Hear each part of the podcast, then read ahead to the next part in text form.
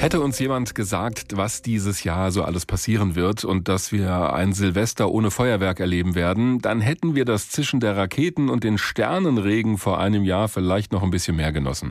Jetzt ist das Leben aber kein Konjunktiv. Schon zum Jahreswechsel damals kamen die ersten Meldungen von der Weltgesundheitsorganisation. Irgendwo in China, in Wuhan, seien auf einmal besonders viele Menschen mit einer Lungenentzündung ins Krankenhaus gekommen.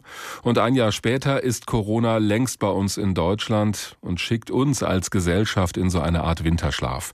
Unser Alltag vor Corona scheint weit weg zu sein und noch wissen wir nicht genau, wann wir den wieder bekommen werden. Was wir von früheren Pandemien lernen können, darüber habe ich mit Professor Heiner Fangerau gesprochen. Er ist Medizinhistoriker an der Heinrich-Heine-Universität in Düsseldorf und Co-Autor des Buches Pest und Corona, Pandemien in Geschichte, Gegenwart und Zukunft. Herr Professor Fangerau, in dem Buch geht es um Pandemien in der Vergangenheit, aber auch um die Lehren aus der Corona-Pandemie. Gab es das eigentlich vorher schon mal, dass unser Alltagsleben derart heruntergefahren wurde in so einer Lage? Das gab es immer wieder bei Pandemien und erstaunlicherweise immer in ähnlichen Abläufen. Nämlich, wenn eine Pandemie drohte, war das schon vorher bekannt. Äh, Nachrichten reisten über Kaufleute, Schiffe, Pferde. Äh, es hieß aber immer, die ist weit weg, die Krankheit. Wenn sie dann kam, hieß es, ja, es gibt sie, aber noch nicht bei uns. Es sind Randgruppen betroffen vielleicht, aber noch nicht alle Menschen bis dann zum Schluss das böse Erwachen kam in der Regel, dass die ganze Stadt betroffen war. Und immer stand im Hintergrund die Idee, wie viel müssen wir Quarantäne und Stadtschließungen auf Kosten der Wirtschaft in Kauf nehmen, um so eine Pandemie-Ausbreitung zu verhindern, zu verlangsamen? Hm. Äh, und was können wir uns leisten?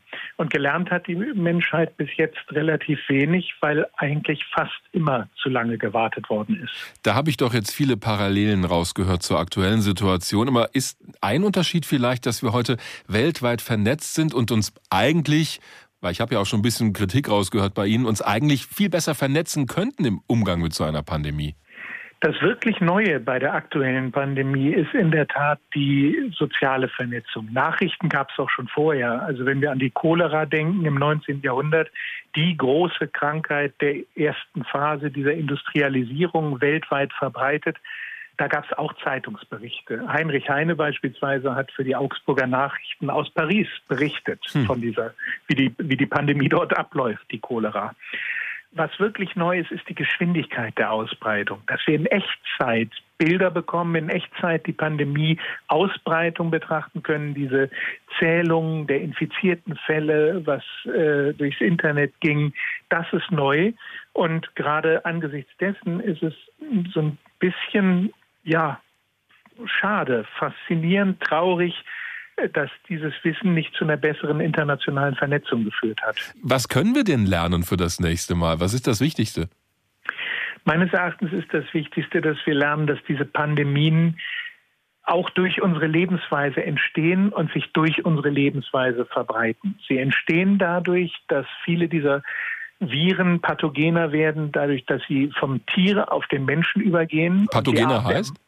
Äh, sie werden äh, gefährlicher. Mhm. Also es sind Viren in der Welt, die eigentlich nicht gefährlich sind, aber durch eine Passage, durch einen Weg von das, dem Tier auf den Menschen werden sie für den Menschen gefährlich. Und das hat viel damit zu tun, dass sie gefährlicher werden mit der Art, wie wir Massentierhaltung betreiben und auch mit Tieren zusammenleben. Ähm, dann spielt das Reiseverhalten der Menschen eine große Rolle. Die Viren reisen mit dem Menschen über die Flugwege. Computerspiele simulieren das ja schon, Filme simulieren das seit langem. Ja. Und mit, mit diesem Wissen, mit diesem Wissen können wir vielleicht bei der nächsten Pandemie schneller reagieren. Und eben nicht sagen, irgendwo in Wuhan ist ein Virus und ach Gott, sollen die Chinesen sich drum kümmern, sondern nein, vom ersten Moment an international gemeinsam agieren. Das heißt, aus dieser Pandemie und aus dem Umgang mit ihr ergeben sich offenbar auch wichtige ethische Fragen. Was ist aus Ihrer Sicht die wichtigste? Ich habe gerade so rausgehört, wahrscheinlich äh, das Verständnis dafür, dass wir alle als ja, eine Welt und ein Planet funktionieren in so einer Pandemie. Ja, eine Welt und eine Gesundheit. Diese große, vielleicht auch sozialromantische Forderung, die müssen wir sehr ernst nehmen, meines Erachtens, auch im eigenen nationalen Interesse.